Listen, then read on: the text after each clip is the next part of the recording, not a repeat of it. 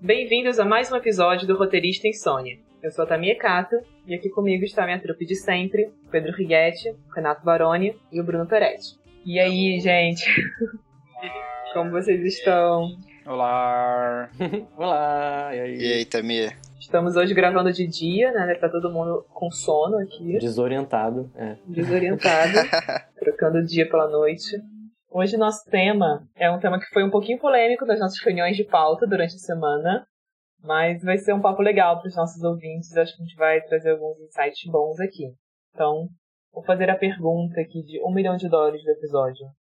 O roteiro é uma peça literária? Cara, eu tô pensando nessa pergunta há dias e há semanas e há muito tempo. Já achei que sim, já achei que não. Mas hoje, agora, nesse momento, a minha opinião é que, como propósito, não. Né? Não é uma peça literária, não é uma obra literária, porque o roteiro não é o fim, né? O roteiro não é a obra de arte em si, ela é um pedaço de uma obra maior né, no, numa obra literária, só as palavras bastam. No roteiro, não. No roteiro exige um, um futuro trabalho, né, que pode acontecer ou não, né, se o negócio for, for para frente. Mas eu acho que quando a gente lê, a intenção é que, que você entre nessa imersão, assim, tanto quanto você entraria numa, numa obra literária, né? Que você entre na história, que você acompanhe a história, que você goste dos personagens, goste da, né, do, do que está sendo contado. Então, por enquanto é isso. Uma, é meio sim, meio não, mas para dizer algo, acho que não é uma obra literária. O roteiro ela faz parte de uma, um outro tipo de obra, que é a obra audiovisual. É, eu tô contigo pelas mesmas razões. Eu acho que é complexo, eu acho que não vale a pena né, ficar no debate o que é literatura e tal. Mas eu acho que uma, quando você é realizador, eu acho que essa é uma questão fundamental, isso que você trouxe. É, como a obra vai ser acessada? Na literatura, é a, a palavra, né? É, é, é, através da palavra escrita que vai ser lida, ouvida, ou seja o que for, que o cara vai acessar aquela, aquela, aquela história, aquela, aquelas, as emoções que você quer evocar. E aí é, é uma preocupação específica na escrita que você tem, quando a palavra é a, é a fonte de acesso, né? E outra preocupação quando são as imagens e sons que você espera estar criando ali através daquelas palavras que você está escrevendo. Acho que como o seu a pessoa vai perceber muda tudo, né? Muda até o nome da pessoa, né? Se ela é leitora, se é espectadora, se é hater, né? tudo isso vai mudar. Exato. E aí só para fechar nessa última questão daí da palavra, eu acho que tem também o fato que eu acho que é muito uma função da literatura, né? Preservar a língua como uma, a linguagem como uma ferramenta potente, né? É a casa da, da, da língua, da palavra escrita. E no audiovisual, acho que ele não puxa essa responsabilidade para si tanto, né? Tanto. Mas eu acho que é, é, o que você falou, é complexo, porque você pode pegar um roteiro, é, colocar ele numa capa, escrever uma orelha, um prefácio e ele virar um livro, né? E ser super elevador, aquilo pode ser lindo, pode ser maravilhoso e, e os efeitos na pessoa pode ser, podem ser parecidos. Para mim não é também. É, eu acho que eu vou, vou nessa também do Barone. Eu acho que é, não, a princípio eu, eu acho, acho que o roteiro não é uma peça literária, né? É uma, algo um pouco mais técnico, que ele tem uma função a ser a, ali na produção. Claro que isso não quer dizer que ele não possa ter estilo e, e não tem que ter uma leitura agradável. E ao mesmo tempo, hoje em dia, hoje em dia, até um tempo com o mercado editorial, ele também se torna uma peça literária, que nem o Renato falou, né? Se colocar um prefácio, uma orelha e tudo, ele vai ser um produto para pessoas que queiram, entusiastas ou estudantes, possam ter acesso e ler esse roteiro, ver como é que foi, né? Do mesmo jeito que talvez um, um making-off de um filme possa permitir um vislumbre maior sobre a obra, ou a leitura do roteiro também. Bom, eu concordo com vocês. Eu acho que não, não é uma peça literária. Um pouco nesse caminho do que o Peretti falou, para mim, acho que está mais para um texto técnico, talvez. Né? Acho que fica no meio do caminho, na real, entre o que seria um texto técnico que está servindo a um outro propósito, né? Porque acho que também, enfim, muitas portas para abrir. Acho que a gente vai explorar isso ao longo do episódio, mas o próprio leitor do roteiro, né? Também acho que não é uma, não é o leitor da literatura, né? Não é qualquer leitor, não é qualquer pessoa que vai ler um roteiro. E é isso, publicar roteiros né, em editoras, livros de roteiro, acaba também sendo para um nicho, né? Mais um viés educacional, né? Didático, para um nicho de pessoas interessadas naquilo, do que para uma, uma gama de leitores variados ou que não tem nenhum, nenhum objetivo mais aprofundado, né? Assim, em relação ao cinema. É, acho que não é peça literária, não é literatura, é muito. É escrito para algo, né? Acho que ninguém pega um roteiro para ler, né? Você vê um filme, você não lê roteiros. Falando do público de maneira geral, né? Nós lemos roteiros porque trabalhamos com isso, mas ninguém pega um roteiro para ler, né? As pessoas vão no cinema assistir filmes. E eu acho que esse é um pulo, assim, né? Não é, não é livro, não é peça, não é nada. Se você pega um rascunho de um desenhista, ele vale como um desenho, né? Se você publica a storyboard de um filme, ela vira uma história em quadrinho ou é um storyboard publicado? Pois é, é um storyboard publicado, né? É outro público, né? Tem outra função, né? Vocês conhecem pessoas que leem roteiros que não sejam roteiristas?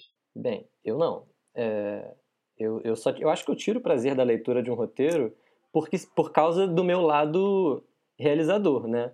Eu, eu gosto de ler o roteiro e ver como é que o amiguinho comunicou o que ele queria, tipo, como é que ele fez aquilo acontecer. Então acho que é um prazer muito do realizador para mim. Eu não conheço ninguém.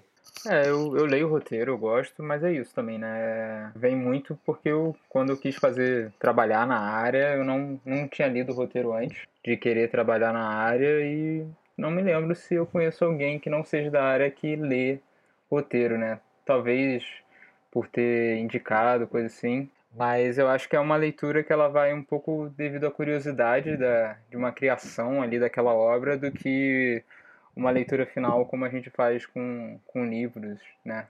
Esse tipo. Eu acharia até estranho uma pessoa que não não não tá querendo estudar cinema, né? Ou não é de uma área de cinema ou TV, pegar um roteiro para ler, assim. Eu acho que ela pegaria como curiosidade para ver como um roteiro é feito e não para ler a história que o roteiro tá contando, né? Pra isso você vê o filme, né? Exato, porque acho que o, o roteiro ele tá prometendo alguma coisa, né? E aí essa promessa só vai estar tá no filme depois. E é um guia, é, né? eu acho que essa é uma leitura é uma leitura condicional, né? A pessoa lê a partir do filme, né? Não não é uma leitura independente, né? Pegando o que a Tamia falou aqui, né? O roteiro é um guia, né? O nome do roteiro em português de Portugal é guião, né? Então é isso, ele é, ele é como o Pedro falou lá no, é, né? Como, como o Pedro falou lá no começo, ele é o caminho para o que você quer, né? Ele é o seu trajeto. Para uma obra que é, vai ser mais completa, né? Que é isso, que é a obra audiovisual, né? É, e o, pra, o prazer da leitura, né? Acho que o prazer da, da leitura para um escritor ou para alguém da área é diferente do prazer do, do leitor, né? Quando você está lendo, né, uma pessoa da área está lendo um roteiro, ela tá lendo aquilo já imaginando como vai ser feito, né? O que vai virar depois. Quando você pega um leitor leigo, né, um leitor comum assim, ele vai estar tá lendo aquilo e vai estar tá esperando que o, o, roteiro já contemple tudo o que aquela história precisa, né? Acho que o prazer é diferente. A gente lê já avaliando e já analisando o que vai se tornar depois. Quando a gente vai ler um livro, a gente lê o livro e só o livro já nos basta. Mas é, e se a gente se a gente pegar pelo nome no próprio português aqui no Brasil, o roteiro é algo que de indicação, né? É, ele é o roteiro de algo é algo que indica, que localiza. É, tá, ele está sempre servindo a uma função e não como fim em si. Né? Do mesmo jeito que o, em Portugal, o espanhol, e até se você pensar o inglês, né, que ele vai estar tá sempre, vai estar tá ligado à palavra tela, né? Ele vai dar, ele vai estar tá colocando como um, um meio para chegar a algo, né? Será que é essa incompletude que vai de fato categorizá-lo como não literatura, né? Eu não consegui muito fundo nesse papo não, tô jogando aqui pela curiosidade de saber o que, é que vocês Eu acham. Eu acho que sim. Eu acho que é isso que eles falaram, não é uma, não é uma obra que se completa, né, em si mesmo, assim, não faz sentido você é, ela existe para servir a uma outra coisa, né? É isso, ninguém vai ficar pegando roteiro para ler, né? As pessoas querem ver filmes e aí você faz um filme ruim a partir de um roteiro bom, né? Mas não um filme bom a partir de um roteiro ruim.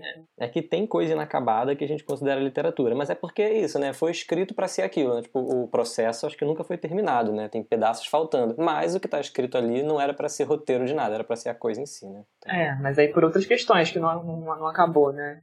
É, se a gente pegar qualquer outro tipo de, de arte, né? Se você pega a tela de uma pintura, só a tela, em branco. Duchamp vai discordar de você. É, então, a gente pode entrar em arte né, moderna, contemporânea, aí o, o roteiro, se você coloca uma capa ou você coloca ele moldurado numa parede, vira uma obra de arte, né? Quando você vai numa exposição de um filme, de um diretor, tá lá o, o, o, roteiro, né? Dentro de, uma, de um vidro, de um pedaço de vidro. Aí ali o roteiro virou uma peça de arte, né? Mas o que é arte, né? Ui, não. Ih, não. Sai daí. Não vamos entrar nesse, nesse assunto. Eu acho que a gente tem que pensar, né? Isso não deixa de ser uma indústria, então é uma ferramenta que tem que ter uma utilidade, né? Então é meio que sobre isso que a gente tem que falar, né? O, o tema do nosso papo de hoje me fez pensar, né, que o roteiro, ele basicamente é uma, para mim, ele é uma coisa que nasce do fato de que um filme, ele é um empreendimento muito complexo que precisa coordenar muita gente, muitos pensamentos, muitas ideias, né, que tem que unir eles em torno de um objetivo comum, né? Então, tipo, é isso, se um fotógrafo tá ali sozinho, querendo fazer uma foto, ele tem um roteiro, só que esse roteiro não precisa virar uma, uma, uma coisa escrita. O roteiro, o guia, tá na cabeça dele, ele vai se basear naquilo. Fazer isso num filme é bem mais complexo, né? E numa série de TV, então, imagina. E aí você tem esse esse guia sendo essa coisa complexa que é um roteiro e que tem que ser extremamente eficiente, né? E pensemos jogos, por exemplo, jogo de videogame, que o roteiro ainda tem que abraçar a não linearidade. Não é só a imagem e o som, mas também é o que, que o jogador vai fazer ali. É, se você quiser considerar literatura, talvez você possa, talvez tenha como você ver, enxergar as semelhanças, com certeza tem mas talvez não tenha como certas leituras de roteiros não serem truncadas, repetitivas, cansativas, e não é isso que vai dizer que elas são ruins. Eu queria perguntar uma coisa para vocês. A gente, enquanto roteirista, duas coisas. É, a gente se coloca muito nesse lugar do escritor, né? E acho que é isso. A gente tem um apreço pelo ofício da escrita em si, né? Então acho que a gente se preocupa com o texto de maneira geral. Então a gente está aqui batendo, dizendo que roteiro na literatura, na literatura. Mas eu tenho certeza que todo mundo aqui, na hora que sabe que vai escrever, quer escrever da melhor maneira possível. Tipo, não é porque isso não vai ser lido, né, necessariamente, por pessoas, por leitores, que a gente não vai ter essa preocupação. Mas também, é, eu volto e me penso nisso. Quando a gente escreve, escreve, escreve, e se esse roteiro não virar um filme, é isso. Ninguém vai ler o que você escreveu. Isso é um pouco frustrante também, né? Isso, a gente fica escrevendo para ninguém ler, na verdade, né? Porque se, é. aquela, se esse roteiro não virar filme, ninguém vai pegar o seu roteiro e vai ler. Vai, vai morrer ali. A gente tem que pensar que o roteiro ele está sendo feito para ser lido, né? Ele não. Só que é isso, ele é uma leitura muito específica para um grupo de pessoas. A gente escreve para ser lido, né? Alguém vai ler. Por isso que eu até falei de uma questão de estilo, ele tem que ter, porque o roteiro sempre vai ser lido. Aí a nossa questão é se ele vai ser lido para pessoas de fora da produção, né? Se ele vai ser visto como. vai ser lido como um fim em si, né? É, se essa história vai chegar, né? Na, mas é só para deixar claro que o. É isso, né? Ele vai ser lido. A gente escreve para que ele seja lido, né? A partir daqui só tem antíteses para esse nosso ponto de vista, né? De que, ah, não é literatura. Mas tem que ser gostoso de ler, tem que ter ritmo, tem que ter estilo, sim. E é onde ele começa a se aproximar, né? É, eu, é, é eu acho que é só a literatura, a gente né, não vamos abrir tanto essa porta, mas a literatura como um fim em si, né? Como a gente já falou, a questão do roteiro não são as palavras e, a, e o próprio apreço dele, né, como uma obra finalizada, né? Ele é um meio. É, acho que é nesse sentido que ele não é literatura, mas nunca esquecer que ele precisa ser é, agradável, né, para leitura, ou, a, ou até a palavra que o Righetti gosta de usar. Eu não gosto, não. The readability. É, eu acho que o, o roteiro se aproxima com a literatura nessa coisa da manufatura, né? Na escrita. As, as a técnica de criação de personagem é semelhante, né? A técnica da escrita, do conflito, até de estrutura, mas a nossa linguagem é outra. A, nosso, a nossa formatação e a nossa linguagem, a nossa forma de se comunicar com o nosso leitor é diferente, porque o nosso leitor é diferente, né? É um leitor técnico, é um leitor especializado. Que vai trabalhar em cima daquilo, né? Quando é que a gente vai começar a falar do que as pessoas importantes acham desse tema? Eu vou encerrar esse bloco citando Kleber Mendonça Filho, que lançou um livro esse mês com os roteiros dos filmes dele. Três filmes, né? E, bom, abre aspas. Nos melhores dias, acredito que o roteiro é uma peça de literatura, certamente peculiar. Roteiros talvez tenham uma textura telegráfica, mas ainda assim podem ser capazes de apresentar um fluxo claro de ideias e sugestões maliciosas, como qualquer bom texto. Ideias de cinema embutidas em observações sobre gente e mundo, descrições compactas de sonhos ou pesadelos. Então eu vou, então eu vou ler o que, que a Lucrécia Martel acha. A Lucrécia acha que o roteiro é uma coisa técnica, um uso intermediário da escrita, quase um bastardo, tão específico que jamais se compararia à escrita cuja finalidade se dá sobre si mesma. O Kleber, a Martel e a gente, acho que a gente acaba se encontrando nesse ponto de que ele é uma obra literária no sentido de escrita e de que ele é para ser lido, mas ele não é o fim em si. É claro que no caso do Kleber ele já vai estar tá editando e coloca o, os roteiros dele para leitura de um público que pode não ser da área, né? E só que também ele vai estar tá servindo a pessoas que viram e querem saber é, por trás daquela obra que elas gostaram. é, acho difícil alguém comprar o livro e, e ler rote os roteiros sem ter uma ideia do que, que, são os filmes, ou quem é o Kleber, ou, ou qualquer coisa do tipo que não esteja relacionados às obras finais. E até seria interessante um livro de roteiros nunca produzidos, né? Dessas pessoas mais conhecidas, assim. Seria interessante. É, até, até existe, né? Você tem de, de, de diretores e roteiristas famosos que já morreram e tudo, você tem obras nunca publicadas, né? Mas é isso, ele está sempre servindo ao é, como é que é? Ao, a você querer saber mais sobre a, aqueles autores que fizeram filmes que você gosta, alguma coisa do tipo, né? De novo, a, ela não é uma obra em si que você vai atrás, mas é, ela está sempre servindo algum, alguma outra coisa, ou a curiosidade daquele filme, ou daquele autor, né? É, nunca é uma obra fechada em si, né? Provavelmente esses livros são lá colocados, ah, roteiros nunca publicados de, sei lá, Orson Welles, entendeu? Nunca é só o, o roteiro lá sem nenhuma. nenhum. como é que é? Nenhuma, nada que chame a atenção de marketing para a pessoa ler e se ela vai ler a sinopse, nossa, interessante, vou ler esse roteiro.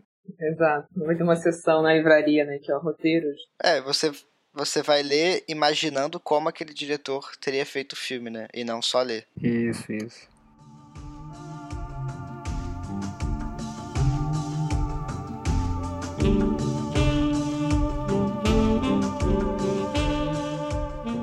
Bom, então vamos para o nosso próximo tópico aqui. A gente falou rapidinho ali dessa coisa de se preocupar com o texto, né? Quanto a gente.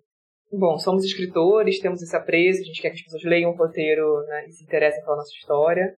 Então, como escrever um roteiro gostoso de ler? O que vocês acham sobre isso? Olha, eu acho que tirando toda a parte técnica, né, de personagem, conflito, estrutura, isso tudo fica para um outro papo, mas a leitura em si, né, tentando aproximar com a, com a literatura, é, tem essa palavra aí que vocês ficaram me sacaneando, mas eu não encontrei tradução, que seria o readability. a, né, a, a capacidade de, do, do, do, texto ser é, legível, de ser entendível, de ser fluido, né? De você conseguir acompanhar toda a história tranquilamente, assim. Então eu gosto de fazer uma formatação né, com, do roteiro, faz a formatação do roteiro, mas escrever com o prazer da literatura quando eu coloco formatação, a gente sabe que é escrever sempre no tempo presente, não colocar pensamento de personagem, tudo isso que todo mundo já escutou. E tem algo que eu posso falar muito rapidamente, que é o reading script e o shooting script, né? É o roteiro de leitura e o roteiro de filmagem. O que acontece às vezes é que algumas pessoas leem roteiros na internet e acabam se confundindo e acham que aquele modelo é o, o modelo real de como se escrever um roteiro, né?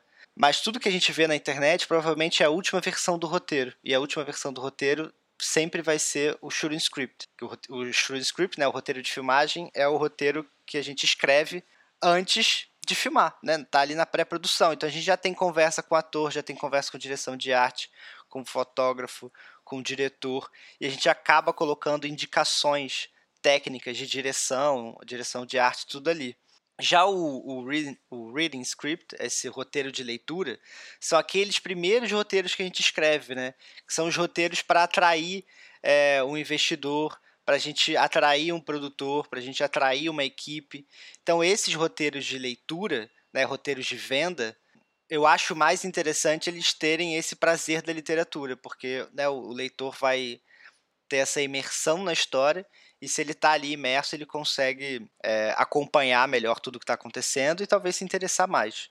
Então, eu peguei essa frase e agora eu esqueci de onde é, mas é não é você não escrever para ser amado, né? Você não escrever para que as pessoas gostem de você, mas você escrever para que as pessoas amem as palavras, né? Que elas amem a história e não o autor, assim. Então, eu acho que às vezes a gente pode é, adotar estilos diferentes de acordo com a história que a gente está escrevendo. Né? Um roteirista ele não vai ter um estilo só, eu acredito. Né? Não vai ser um Saramago que vai escrever todos os livros sem, né, sem ponto, sem parágrafo.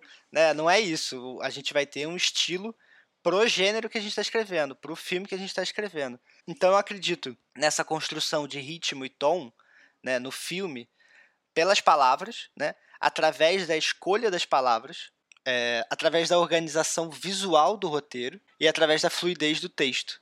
a gente pode falar um pouco melhor isso mais para frente, mas assim, pensar na, nas palavras que eu estou escolhendo, em como eu estou dividindo os parágrafos e frases dentro do meu roteiro e como esse texto está fluido. E aí entra muita coisa do ritmo, né, também, que aí vai depender da história, né, eu acho. É, eu acho que o ritmo, ele tá nessa organização visual, ele tá nessa fluidez.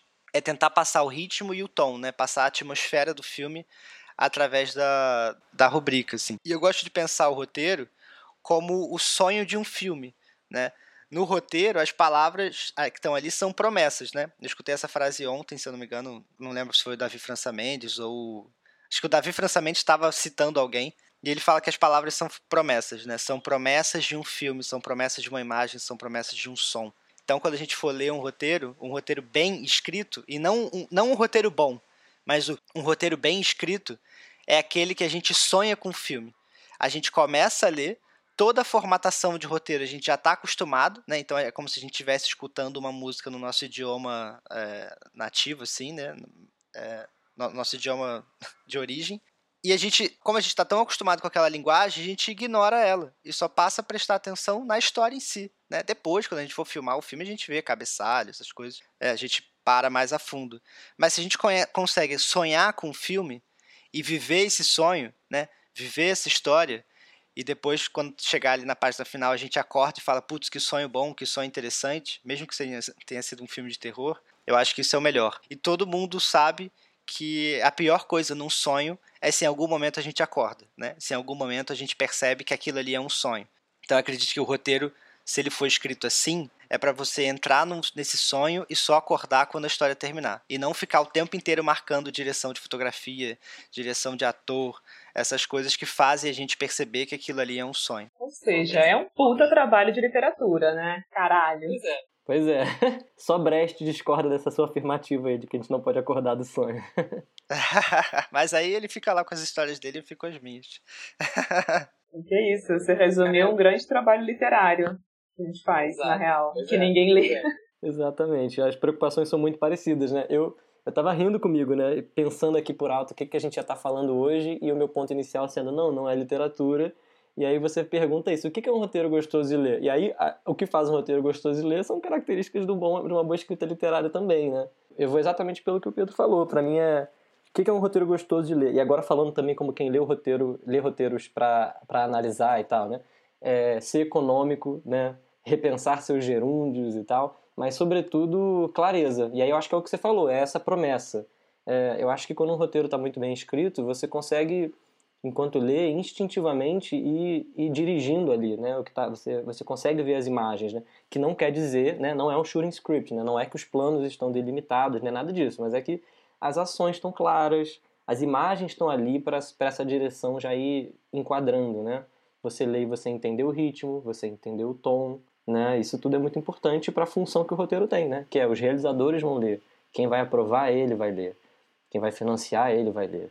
E, e, você fazer isso, você criar essas imagens, criar essas ações com conteúdo audiovisual. Não é tipo pelos advérbios, né? Igual a literatura de novo. É, não é segura uma arma amedrontadamente, é segura uma arma, suas mãos tremem, né? Ir formando imagens. Né? E se é comum, né, que o roteirista, quando vê o filme dele no cinema, muitas vezes se desaponta, quer dizer que ele tem um filme na cabeça, né? Então acho que é isso. O, bom, o roteiro gostoso de ler, eu acho que é consequência da pessoa que escreveu ter um filme na cabeça, mesmo que depois ele vai ser diferente, né? Eu acho que é o Robert Town, do Chinatown, que fala isso, que assim, quando o roteiro está escrito, o filme já está filmado, falta só filmar, né? Mas já, já tá até feito. Que ótimo.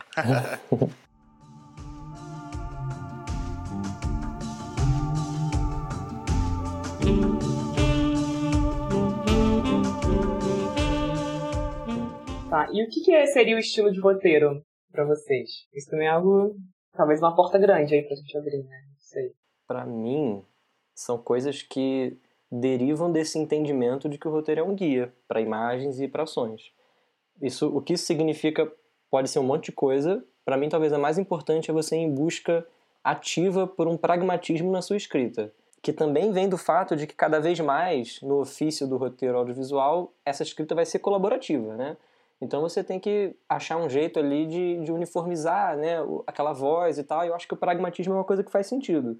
Todo mundo prioriza na sua escrita a clareza. Você escreveu e aquela imagem ficou nítida. É, você entendeu, Você, você não escreve uma, um, uma emoção e não deixa claro se aquela emoção foi só sentida pelo personagem ou se ela foi expressada no rosto e o outro personagem daquela cena também viu. Então acho que é clareza e pragmatismo. Tomar cuidado com o lirismo, sabe, com, com o que está muito aberto para interpretação, porque não é a beleza das palavras em si que vai validar a sua cena, como o Pet falou, não é uma coisa em si mesma, é a beleza do que elas evocam. E eu acho que tem ótimos exemplos assim de quando você não é que você quebra isso, mas como você embeleza ali a sua escrita sem quebrar esse pragmatismo. Tem uns exemplos legais sobre os quais a gente pode falar daqui a pouco. Ou agora. Da escrita pragmática, né? Quando a gente fala de ser um, um texto bom de ler, é você. Eu acho que é realmente escolher as palavras certas para evocar as imagens certas. Porque muitas vezes eu vejo nos roteiros ações frias, ações sem uma emoção por trás, sem um, uma. Né, às vezes sem uma justificativa. Assim. Por exemplo, se você escreve Fulano anda até a porta, você cria uma imagem. Né? E Fulano anda até a porta é algo frio né? Você não, você não, né? Você só vê o movimento em si. Mas se você escreve fulano arrasta os pés até a porta, você mudou completamente a, a imagem que você está criando, né? Se você escreve fulano avança até a porta, você já mudou completamente a emoção da fala. Então é, é realmente escolher as palavras certas, né? É, é, estudar sinônimo, é pegar um, um dicionário de sinônimo e ficar ali do lado. É entender que cada palavra que você usa evoca uma emoção, né? Ou evoca uma frieza, que essa frieza acaba passando para sua história e você está criando imagens frias, imagens que são meramente movimento, não tem algo por trás. Enfim, é isso daí. Eu acho que você a, a escolha das palavras ela ela imprime a qualidade da ação, que nem você falou. Né? Então, mesmo numa frase dita pragmática, tem muita nuance para você abordar, né? Você enxergar essas nuances, né, da escolha de uma de um verbo, né? Escolher o verbo perfeito ali você está sendo pragmático, você está mostrando a imagem e está qualificando ela. Eu acho que é a melhor coisa que você pode fazer. Tem um exemplo que eu acho legalzinho, que é uma apresentação de personagem, primeira, primeiríssima página do roteiro da rede social, do Aaron Sorkin. É, ele vai descrever o personagem principal. Ele fala: Mark Zuckerberg é um rapaz de 19 anos, de aspecto doce, cuja falta de qualquer atributo intimidador mascara uma complicada e perigosa raiva. É um negócio que poderia não estar nesse roteiro. Foge um pouco, talvez, ao pragmatismo. Por quê? Essas informações da, da personalidade do personagem também vão estar ali na forma como ele fala, vai estar escondida no que ele diz, no que ele não diz. Mas eu diria que foi quase que um agrado que o, o roteirista fez ali, pensando nos realizadores, ou seja, nos leitores dele, que vai tornar aquela cena mais acessível desde o início. Desde a primeira linha de fala, eles já sabem mais ou menos o que está por trás da forma desse personagem de falar, e eu, tô, eu trouxe esse exemplo por causa do que você falou da escolha de palavras. Eu gosto como ele fala, cuja falta, eu estou traduzindo, né? Cuja falta de qualquer atributo intimidador mascara uma complicada e perigosa raiva. Ele poderia dizer cuja falta de atributos intimidadores, mas ele preferiu usar N em inglês, que eu traduzi aqui para qualquer, que é para ressaltar, é para reforçar que ele é aquela pessoa que você olha e não dá nada, nada, nada, sabe? Ou seja, uma escrita de qualidade hoje em dia, econômica. É tipo uma única frase que, que não é muito, que não, que não está marcado por ações, ele pega o negócio, ele levanta, ele senta, é, é, é uma frasezinha, e para mim essa é uma regra que faz sentido. Você não faça duas frases seguidas que não são ações. É uma de vez em quando ali para você marcar uma qualidade de uma cena, um tom de uma coisa, é, no meio de pragmatismo, minha opinião. É, eu só complementando, eu acho que você escrever um bom roteiro, né, é diferente de você escrever bem um bom roteiro. Né? A história pode ser boa, mas se você não, não escrever bem aquilo, né? se tiver essas questões de, da leitura, pode atrapalhar muito da gente entrar na história e até entender o que você está querendo passar, entendeu? Mesmo que seja a melhor história do mundo, se ela não está escrita de uma maneira interessante, é, ela, ela cria um distanciamento, assim, pelo menos é o que eu acredito. É, eu concordo com vocês, eu só acho que a gente tem que ficar atento, porque nem sei se eu concordo tanto com, que eu vou, com a palavra que eu vou usar, mas acho que no roteiro a gente não pode ter tanta ambiguidade, assim. Cuidado com o uso das palavras, né? Eu acho que é interessante a gente. Eu acho que as palavras elas criam imagens, né? Principalmente no roteiro. Só que a gente também não pode. A gente tem que entender que outras pessoas vão estar lendo e tentando ver de uma forma mais técnica. Se a gente fica buscando palavras e que um leitor médio, né? Vamos botar médio no sentido de geral é, não for entender, né? Palavras que vão, vão buscar muito uma beleza é gráfica da palavra e não tanto uma legibilidade, eu acho que é aí que peca, né? Eu acho que o, o estilo, esse, que nem o Baroni falou, o pragmatismo, ele é necessário, tanto até na escolha das palavras, né? Então é só uma coisa, é, faz todo sentido isso que o Righetti falou de achar palavras que possam dar esse tom, mas também ter um cuidado de não ficar também é, se achar o, o Floreando, né? Pessoa é, Fazendo entendeu? poesia. É, Não, claro, é um equilíbrio entre os dois. Claro, claro. Pois é, se Kafka, se Kafka é roteirista, ninguém entende o filme dele. É. só é bom deixar claro, porque a gente, todo mundo aqui, ainda mais no começo, né? Não que a gente, a gente ainda tá no começo, né? Estaremos por um bastante tempo, mas a gente sempre se peca querendo transformar aquele texto, aquela parte, né? Aquela frase, né? É, em algo mais agradável, mais bonito e que possa até trazer um pouco da poesia daquela imagem. E esquece que às vezes aquela, é, aquela poesia, né, aquele lirismo que a gente está achando ali na nossa cabeça, vai ficar, muito, vai ficar muito truncado. É algo que não vai ser lido por quem precisa realmente filmar, né? Com certeza, total. É isso. Eu acho que a palavra de ordem é o pragmatismo mesmo. Eu acho que o que o Pedro falou é interessante, né? É meio chave, tipo, existe o roteiro bom e o roteiro bom de se ler, você quer as duas coisas, mas também não é para você buscar é, enfeitar suas cenas com as suas palavras e não, vai- não vai ser isso, um, você obstruir a clareza, que nem você está falando, e não ser isso que vai validar a sua cena, né? Tipo, não é o quão bem você descreveu um, um tropeço que vai estar fazendo aquele tropeço necessariamente ser bom, né? É, Existe uma diferença aí que você tem que entender, acho que com o tempo, com a prática, né? Entre se você está trabalhando com as suas palavras ou com as imagens que você está criando. Então é isso, as palavras elas vão ajudar a construir essa imagem, sim, com certeza. Mas existe essa diferença, né? É, eu, particularmente, não sei se eu concordo com esse pragmatismo todo. Para mim, o pragmatismo não é uma palavra de ordem, o pragmatismo é a base. E a partir disso, a gente a gente cria, assim. Não, eu concordo, assim, só que o, o que o Peretti falou. É, eu acho que realmente, para mim, né, no meu ponto de vista, é um equilíbrio entre né, você encontrar a melhor palavra para descrever o que você está falando, mas não necessariamente a melhor palavra vai ser você fazer um lirismo, você ir para poesia, assim. É, né, tem que ser uma palavra que passe exatamente a ação que você quer. Mas assim, você só dizer ações físicas, eu acho que empobrece um pouco o texto, vira só marcação, sabe? Parece marcação de, de teatro, assim. Você coloca um X no chão e fala, olha, você vai até aquele ponto, você vai apoiar o braço na mesa, você vai sentar e dobrar a perna. Tipo, essas ações, para mim, elas não têm muito valor.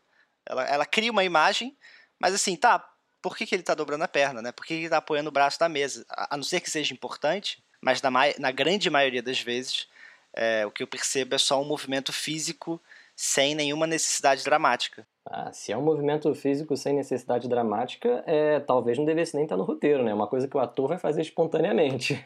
É, pelo que eu entendi do Renato, ele trouxe o pragmatismo até como filtro, né? Pra achar esse equilíbrio. Não que o texto tem que ser frio e simplesmente é, indicativo, né? Mas é, eu acho que o pragmatismo ele serve como esse filtro até para a escolha das palavras e tudo. Não que o texto tenha que ser. é, não seja inspirado. Posso trazer um exemplo, porque eu fiquei curioso para saber o que, que vocês acham agora? Segunda página do Homem-Aranha no Aranha Verso. É, é o final da primeira sequência. É uma sequência, é uma, é uma montagem bem rápida ali de coisas que o Homem-Aranha faz, tá tendo um voice-over, ele tá falando de quem ele é. A essência é apresentar esse personagem, mas que no fundo a gente já conhece e que a gente acha que é um cara muito legal, né, e tal. É, é isso que é importante sobre ele, ele é um herói, ele é admirável nessa, nessa, nessa animação. Tanto que ele não é o protagonista, ele é, ele é um ideal. E aí o final da sequência aparece lá, Homem-Aranha pisca, ele tipo, pisca pra câmera, né? Aí, como ele é irado, tipo assim, uau, ele é, ele é o cara. Man he's cool, né, que tá lá em inglês. Essa frase, essa frase final, três palavras, eu acho ela perfeita pra mim. Ela porque ela parece que não tá no lugar do pragmatismo, mas pra mim ela tá. Pra mim ela tem muitas funções. Ela remete à atitude desse piscar, ela é quase como se fosse um advérbio, né? De como ele piscou. Ele piscou e ele é muito maneiro, né? Ela ajuda no tom da cena, no tom do filme, é o comecinho do filme. Então, às vezes, eu tô lendo ali e é essa fala, que pode não ser uma ação, que tá me dizendo que a linguagem desse filme vai ser descolada, que o tom do filme vai ser alegre, que ele é meio jovial. Pode sugerir até a trilha. Às vezes é uma fala dessas, como Man, He's Cool, que vai diferenciar se a trilha desse filme vai ser do Danny Elfman, aquela coisa mais clássica, ou se vai ser Post Malone, sabe? Né? Se você entende muito bem o filme que você está fazendo, se você consegue enxergar esse filme, você consegue fazer essas quebras, talvez, que embelezam o seu texto, mas que são, de alguma forma, pragmáticas. E, para reforçar, ela é curta. É uma frase de três palavras. Eu gosto bastante disso, cara. Eu já vi muito em roteiro americano. Não é o roteiro inteiro. O cara faz isso uma ou duas vezes e geralmente é em, em, em roteiro mais descontraído. Num roteiro de comédia, num roteiro de uma aventura mais descontraída, como é o caso do, do Homem-Aranha no Aranha Verso e é algo que realmente sai dos manuais de roteiro, né? É uma, é uma, uma expressãozinha ali que você define o personagem. Eu gosto bastante. Apesar de não usar, ainda não surgiu a oportunidade, é, eu gosto. Um, um, roteiro que eu, eu fiquei pensando aqui, né, que eu poderia falar de dica de roteiro agradável, é um roteiro agradável que eu acho que ele não entra nem nessa questão que a gente está falando do estilo em si, né, da escrita, né, ou como literário, mas como função que é do mestre do Paul Thomas Anderson, já para a gente poder falar de todos os queridinhos da Tamir. é, que eu acho que o Paul Thomas Anderson ele tem um estilo muito interessante de escrever, né? Claro que nesse caso ele é o roteirista e o diretor, mas ele grande parte do, do roteiro dele é, são falas. Ele está muito mais preocupado em passar é, as imagens através das ações dos personagens, ações e reações e as interações entre os personagens, né? Do que e a dali você sentir o clima e toda a questão de passo e as imagens a sendo, serem criadas. É, os roteiros deles são bem interessantes, pelo menos os que eu li, não li todos, são bem interessantes nesse sentido, porque é agradável mas eles vão. É, não tem tanta coisa de descrição ou de realmente uma escolha de palavras. Dificilmente você vê até a ação do personagem sendo escrita. É, você entende através da, das interações entre os personagens, né? Que eles estão falando e tudo. E dali você, você vai criando aquela. É, as ações em si, né? Os movimentos e tudo. Então é interessante, é bem interessante o estilo dele nesse sentido. Eu acho tem uma síntese e ao mesmo tempo tem uma força imagética sem realmente trazer para as palavras as imagens e os movimentos que ele quer criar. É, eu estava aqui pensando, né, um cara que eu gosto muito de ler roteiro, o Baroni já falou aqui, é o Aaron Sorkin. É, ele citou rede social, né, e é curioso porque, assim, são filmes muito verborrágicos, são roteiros muito verborrágicos, com páginas e páginas de diálogo, roteiros muito grandes, geralmente, né, tem, sei lá, 150 páginas para um filme que não tem esse tempo, né, na verdade parece algo meio pesado, assim, de se começar por ele, mas todos que eu li até agora, assim, é, me engolem, absolutamente. Você sento, começo a ler e só paro quando termino. Tem um ritmo muito, muito bom. Engolido, assim, pela história, né? E é, e é isso, é diálogo traz diálogo. Eu acho que é uma... Esse é um exercício legal também. Acho que os, os roteiros que o só ler e também ver os filmes depois, acho que é, é bem interessante. Assim. Com certeza. É um exercício importantíssimo. Eu acho que é o caso também, pode ser uma coisa legal, você descobrir um roteiro que você tem em mãos ali que você quer ler, mas você não lê. Você vê a cena, você imagina como você escreve ela, você, como você acha que a cena foi escrita, né? Você faz um teste, escreve, depois lê e vê como ela de fato foi escrita. Acho que daí você pode aprender bastante. É até exercício que eu passava em sala de aula, lá na PUC. Eu fazia a mesma coisa. Eu dava, eu dava a cena do Transporting, a primeira cena, e depois eu dei a primeira cena do é, Filho, Filhos da Esperança. Isso, Children of Men. Exatamente. Mas pegando essa, essa parte dos exemplos, eu gosto muito do, dos roteiros de Chernobyl, que foram escritos pelo Craig Mason, né, que até tem um podcast de roteiro. E foi o cara que fez o Se Beber Não Case, é, Todo Mundo em Pânico. E né, ele foi para uma área completamente diferente. Cara, eu acho, dos roteiros que eu já li, eu acho que ele é o que melhor trabalha o espaço em branco das páginas. Porque é, eu acredito que você consegue criar o ritmo da cena né, só pelas palavras que você escolhe e pela, pela forma que você separa essas frases na página, como é que você separa os parágrafos na página, assim. Então, se você tem uma cena mais lenta, mais tensa, né, se você separa o parágrafo, usa bem a pontuação, você consegue colocar essa, é, essa tensão na própria leitura, assim, no próprio estilo de leitura, né? É um pouco de quase uma, uma poesia construtivista, assim, mas você consegue aproveitar o espaço em branco.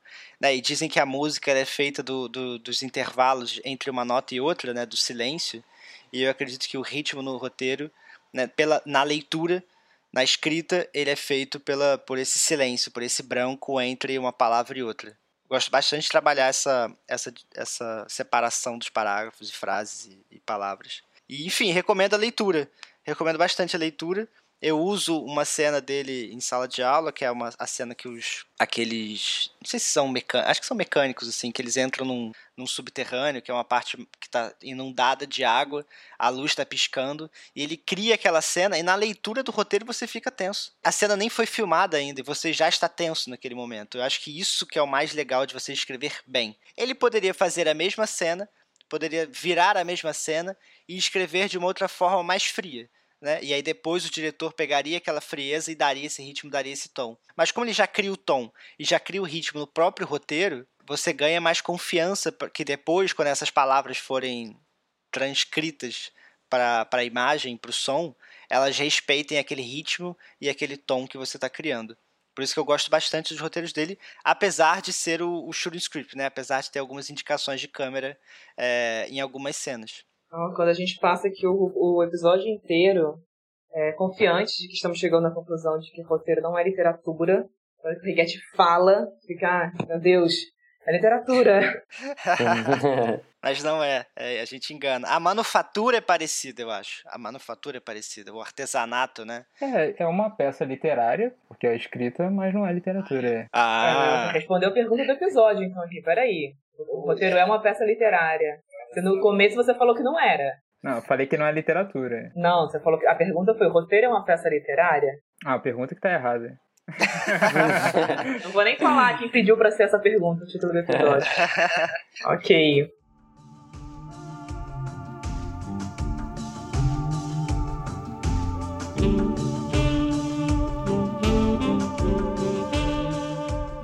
É, bom, então para finalizar, gente, que que dicas para dar para a galera de casa que está ouvindo a gente? Como pegar estilo de roteiro, né? Como trabalhar esse, o texto no roteiro? Eu acho que é, ler, ler produtos de televisão é, é, é um pouco difícil achar os nacionais, eu acho. Mas eu recomendo ler produtos de televisão porque esses são muito mais comumente aqueles que não são escritos pela pessoa que vai filmar, aquele que tá se preocupar, tem, tem que se preocupar muito com o seu leitor que o leitor, no caso, é o realizador, são os realizadores, as pessoas que vão fazer o filme acontecer, né? E também porque mais comumente são escritas colaborativas e de, e de audiovisual, de, de cinema, eu gosto, por exemplo, do Mike Mills. Ele vai um pouco contra, no caminho que não é esse dos exemplos que eu estava dando e do que o Pedro estava falando. Eu, eu acho que a escrita dele é muito seca, mas eu acho que existe um puta mérito em você ler um negócio seco e se emocionar. Sabe, uma cena dele do, do Toda Forma de Amor, Beginners, que é uma leitura que eu recomendo. Ana e Oliver sentam lado a lado na cama dele. Oliver diz: E agora, o que acontece? Ana, eu não sei. Oliver, como isso funciona? Olham um para o outro e sorriem. E é só isso, e, e se você está no embalo, essa cena é emocionante. Se você vê no filme, essa cena é emocionante. É, e funciona. Então eu acho que se você acerta assim, é um bom começo da sua, do, do seu desenvolvimento enquanto escritor de roteiro. Recomendo Mike Mills, então. Cara, eu tenho duas, duas coisas para falar sobre, sobre dicas, assim. Eu acho que a primeira eu já até falei, né? Que é pra quando vocês forem ler um roteiro na internet, vocês terem noção que aquela é a última versão, né? Provavelmente é a última versão antes de ser filmado. Provavelmente vai ser o roteiro de filmagem, né? Então vai ter indicações de câmera, porque o, o roteirista já conversou com o diretor já conversou com a direção de arte. Né? Às vezes você vê uns objetos super marcados, né? ou às vezes um figurino muito marcado. Aquilo tudo pode ter sido combinado já com a equipe. Mas principalmente as marcações de câmera e de plano, às vezes demonstram que aquilo ali já é um roteiro que está sendo feito, né? que vai ser filmado daqui a pouco. E a outra coisa que eu tenho para falar, que até indo para literatura um pouco, é, são, são dois exercícios que eu passei para dois alunos diferentes. Eu tinha um aluno que tinha um texto de roteiro muito duro. Muito duro mesmo. Era, enfim, era uma pessoa que teve uma formação com textos mais técnicos, que teve né, com esse texto mais é, frio, e aí na hora de escrever o roteiro aquilo, aquilo transmitia. E aí a gente conversou durante muito tempo, eu dei várias dicas, né, fui, fui aconselhando e acompanhando ele ali durante o processo, mas chegou um momento que eu falei, olha, eu acho que falta literatura, falta ler e não ler roteiro, assim, mas ler mesmo. Tipo, ler os bons, os bons livros, né? para pegar esse gosto pela, pela escrita, esse gosto pelo texto, assim. Então, para esse aluno que tinha escrita muito dura, eu recomendei ele ler o 100 Anos de Solidão, né? Que é algo completamente poético, que tem um, lirismo, que tem uma metáfora, né? Que é um texto é, mais denso que um roteiro, obviamente, e pedir para ele ler isso. E aí depois, quando ele foi escrever de novo, ele conseguiu dar um pouco de, de tirar essa coisa dura que estava muito técnica e muito fria e colocar um pouco de, de, de emoção, colocar um pouco de, né, de você criar uma imagem mesmo e não só um movimento, né, não só uma, uma, uma direção de ator assim.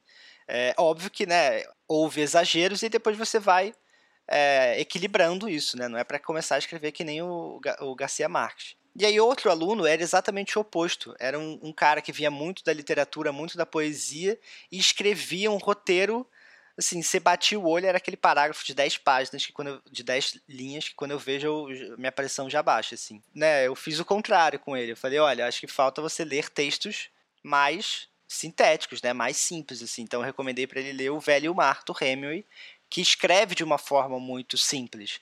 E mesmo com aquela simplicidade, ele passa emoção, ele cria aquelas imagens. Né? A gente está falando de literatura, mas o Hemingway ele escreve de uma forma bem simples. Assim, a dificuldade talvez esteja no simples, mas ele escreve de uma forma muito bonita, usando poucas palavras, usando pouco, poucas frases. Assim. Então eu recomendei isso para ele. E aí quando a gente viu o roteiro depois, ele entendeu. E ele conseguiu começar essa transição desse texto prolixo, esse texto super literário, para um texto mais conciso, mas é um texto conciso que tem uma emoção, que tem algo por trás, né, que a gente consiga entrar, na, entrar naquela história é, né, o texto vai ajudar a gente a entrar na história. Era basicamente isso. É, eu concordo. Eu acho que eu diria para ler roteiros, ler livros, né, diferentes vozes, é, entender que o, o roteiro é algo para se tornar imagem. Isso é importante de se ter em mente. E até se você puder pegar roteiros que tenham tratamentos diferentes e perceber como pode ter sido a evolução daquele texto por um mesmo autor ou como diferentes autores pegaram uma mesma obra. Se eu não me engano, tem o, o, o, o filme do Toro Indomável. Tem, você consegue achar na internet, acho que até três tratamentos com três autores diferentes. Né? Eu acho que você teve o, o, primeiro, depois veio com Paul Schrader e até um tratamento que, que vai ser feito pelo. vai ser é, reescrito pelo Scorsese e o De Niro. Então entender como eles pegaram o mesmo material e reescreveram, eu acho que você consegue entender um pouco como essa escrita ela pode ser, ser fluida, ser diferente e ser trabalhar aquelas imagens elas podem trabalhar em diferentes vozes, as mesmas imagens. É, acho que vocês falaram tudo, assim, eu diria basicamente ler roteiro, ler literatura também, concordo muito com o que o Miguel falou, mas olhando por esse aspecto de pegar estilo, né, ritmo, eu acho que leiam muitos, muitos, muitos roteiros de roteiristas diferentes, e se possível comparem com filme, né? Eu acho que vai ser o melhor jeito, assim, de pegar um pouco esse feeling da escrita.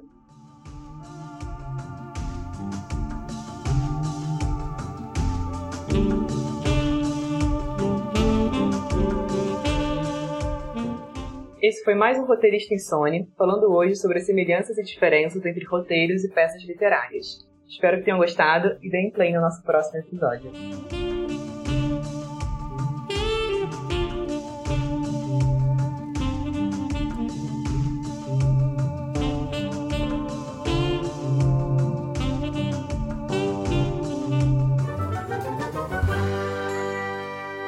Esse podcast foi editado por Hector Souza.